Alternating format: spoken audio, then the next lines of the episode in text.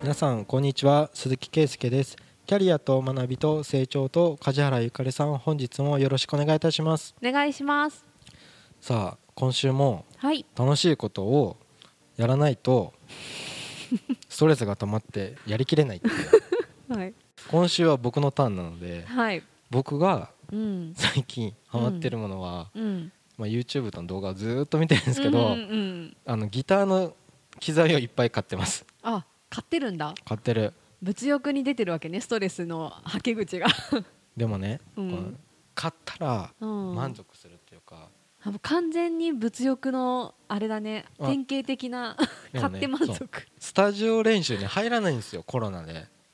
ってなると使いどころがないわけじゃないですか。うん。だからバンドメンバー募集とかめっちゃ見るんですよでも。うん。でこういうジャンルの音楽やりたいっていう募集に普通に2件くらい問い合わせあってオリジナルやりませんんかとはか。あでユニコーンとかフジファブリックが好きですとか言われたりとかこういうとこのリードギターやってくれませんかって言われて。はあだからそういうのをさらに妄想してうん。もうねいつ言われてもいいようにじゃあ まだ人にも会ってないのにうん。全一式機材を揃えて会いに行こうかなとかへー。あいつにもできるよみたいな。あそうやってでも募集ってしされてるんだ。まあネットのその掲示板を見たりとか。へしてるんですけーどうん。さらにその使いどころがないのに機材が増えるとただのコレクターになっちゃうからうんうん。もう機材を売ろうと。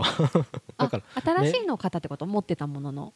もういやギターの本数がまた増えちゃったりとかあしてあうん。だけど増えるとうん。自分の手は2本しかないのにうん。おかしいじゃないですか。うん。とか荷物が多いとうんしょうがないのでうん。スタジオ練習に行くには1本しか持っていかない ね。家に4本とか5本とか。あそんなにあるの？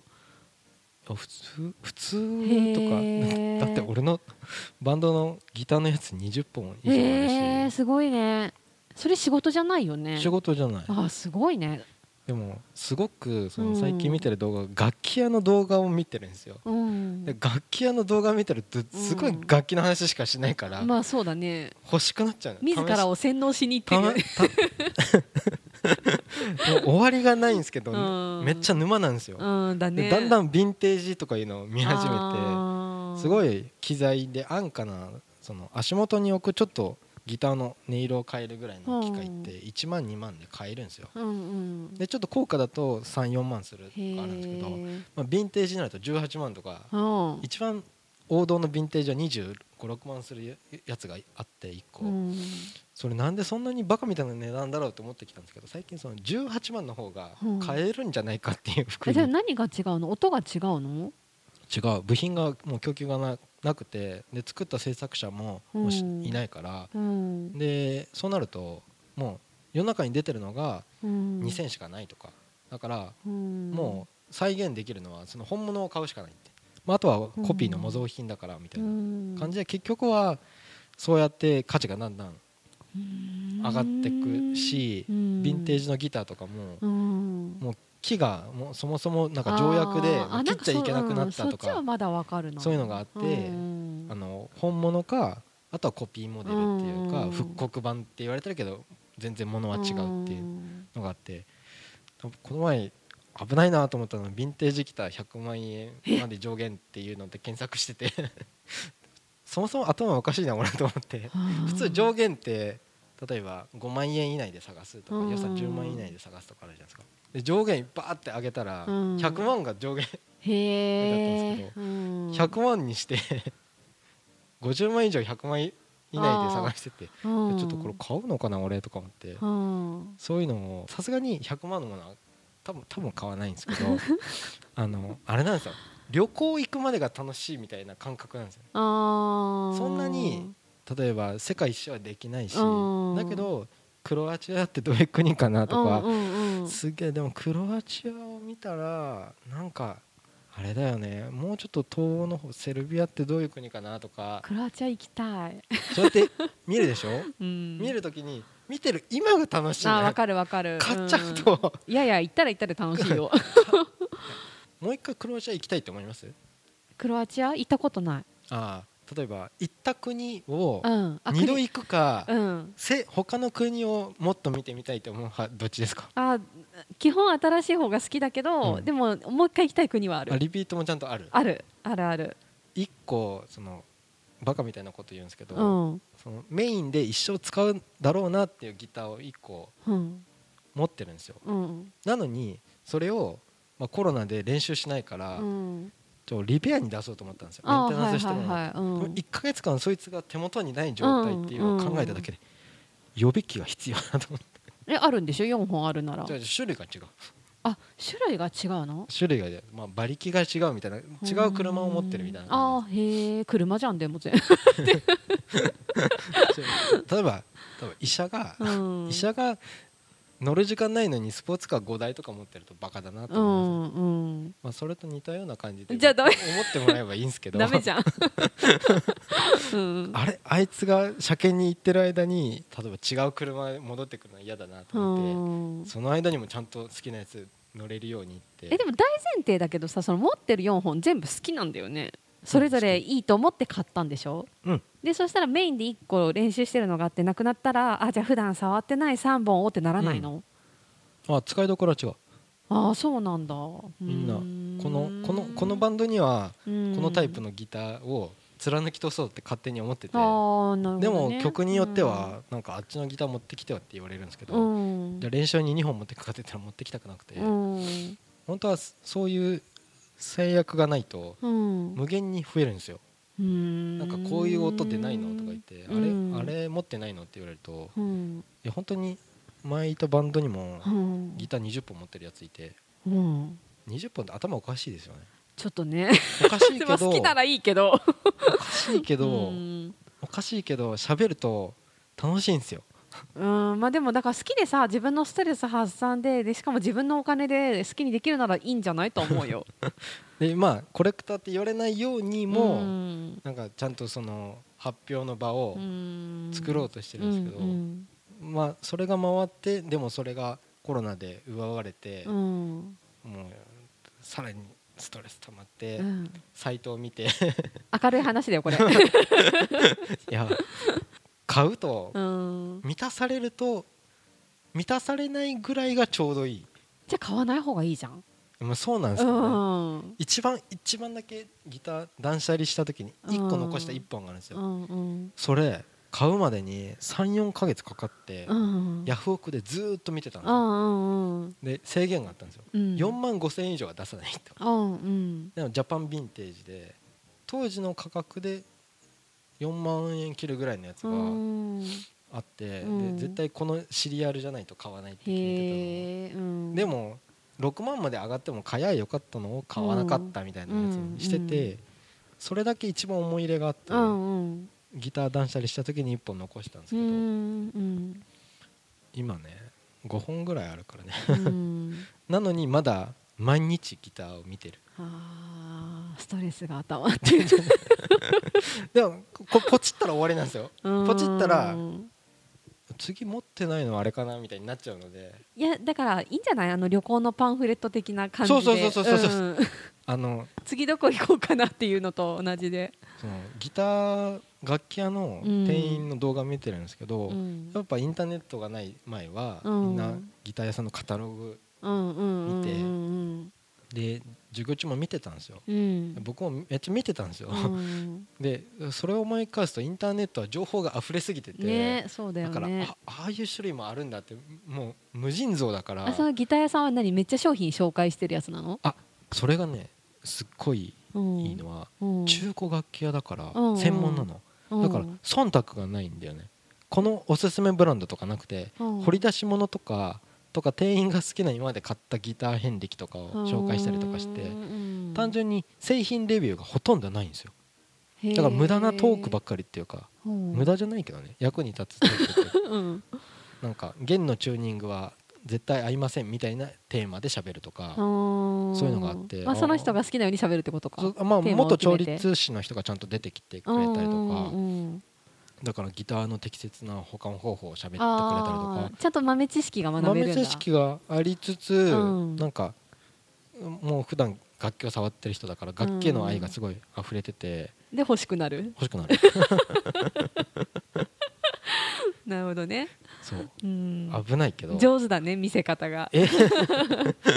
危ないけどなんか男の人には多いと思うんですけど、うん。なんかいつまでたってもなんでこの人このコレクターみたいに集める人多いんだろうとか、も例えばガンダムファンとか根強い「スター・ウォーズ」が大好きな人集めちゃうとかうん。あるじゃないですか、ギターねその中間ぐらいだと思うんですよね。なんかうん。高級車とか高級時計とかになると、うん。本当に浪費家みたいな感感じがちょっとしちゃうんですけど、うん。ギターでちょっとちょっと高くてもまあ20万円以内とかあめっちゃ高いのは50万いくとかなんかよくわかんないんですけどうん。ちょローン組んでしまうとか。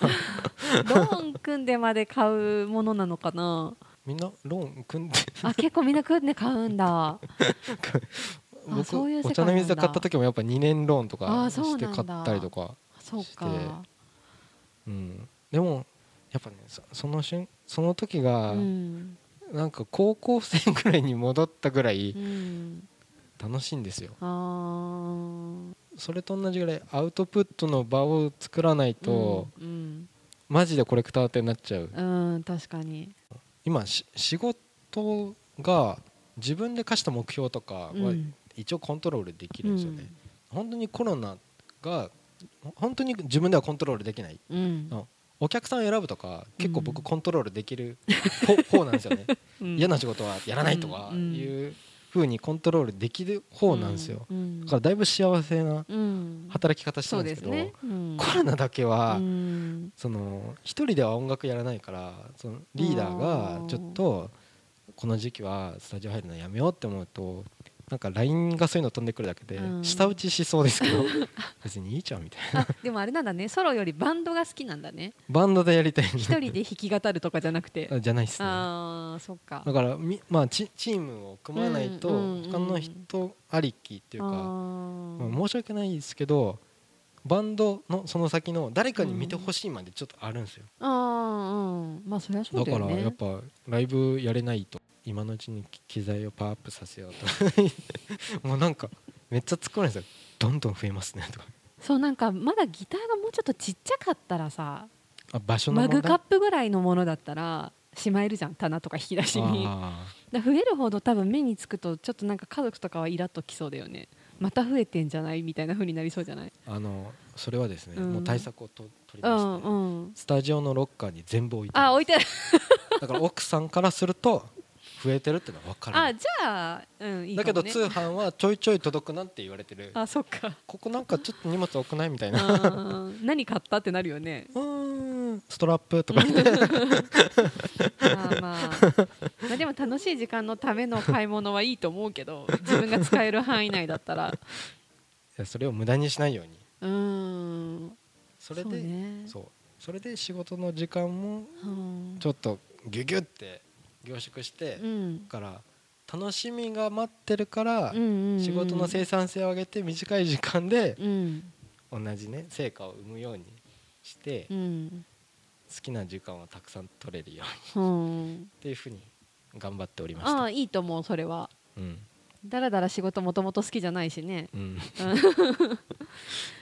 そうでもなんかし生産性上げて仕事を短い時間で終わらせても、うん。やりたいこととかがないと、うん。持て余すなっていうだけになっちゃうからあでそうするとなんかじゃあだらだらでも仕事するかみたいな風になる人もいるかもしれないから、なんかその生産性上げる目的が楽しいことに置いてあるっていうのは大事だよね、ーうん。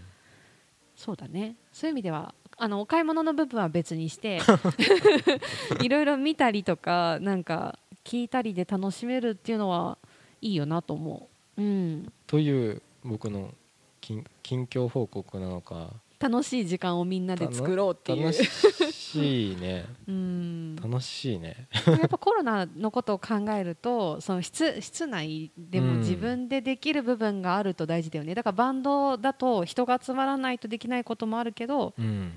ネットショッピングは一人でもできるとかでその一人でできる楽しみって大事じゃない？これね。でそこがないとだって楽しんでやってたことができないストレスになっちゃうじゃん単純に、だから楽しめる時間を。割と僕その禁欲生活はと、うん。得意な方な その社労士試験勉強するときになんかどこも出かけずに勉強するとかそういうの割とできる方だったんですけど、でも一個だけ後悔してるのは受験勉強の時にうん、バンドをやらなくなったことだけはもう唯一っていうぐらい後悔してて。やればよかった高3の文化化祭に出なかったことだけは人生で一番なんか思い返してうもん。やっぱ18歳の時うはん。遊んだ方が良かったな ってへいうぐらいい思うから今うん。ねライブとかできる環境とかうん。メンバーがいるんだったらやりたいんですけど。うん。でもねコロナで修学旅行ね行っちゃダメとか言われたのねそれアホかみたいな。うん。一生に一度でしょ。オリンピックと同じぐらい大事だよって。ね人によってはオリンピック以上になっちゃうからね。思う。めっちゃ思う。うん。高3の修学旅行とか思い出とか卒業式とかねそんなものをなんか計り知れないような気がするんですけどね。ね。本当そう思うそれは。うん。うん。だからねその楽しみをねうんなかなか奪ってほしくないなっていう。で自分で何か見出そうっていうことだよね。そない時は。う、うん、ない時には頑張ってね、まあうん時間とかお金とかいろんな問題あるけど。うん。あるけど無理にポジティブシンキングになれって言ってるわけじゃないけど、う。ん。なんか自分が納得する楽しさってうん。あると思うんですよね、うん。世の中がどうなんかこう戦争とか アフガニスタンとかあー。言ってても、うん。なんかちょっと楽観的になれる部分っていうか、うん。自分の中の、うん。ね、楽しさってあると思うそう周りのネガティブに引きずられないことは大事。うん。うん。というね、はい。くだらない回かもしれないですけど。僕のターンで 知ってたよっていうね。そうちょっとでも楽しく考えようの時間ということで。はい。はい。じゃあ今週は以上とさせていただきます、はい。ありがとうございました。ありがとうございました。番組では2人へのご意見ご質問をお待ちしています社会保険労務士事務所コルトスのホームページまたは info アットマーク sr ハイフン kolutus ドットコム info アットマーク sr ハイフンコルトスドットコムへお問い合わせください。お待ちしています。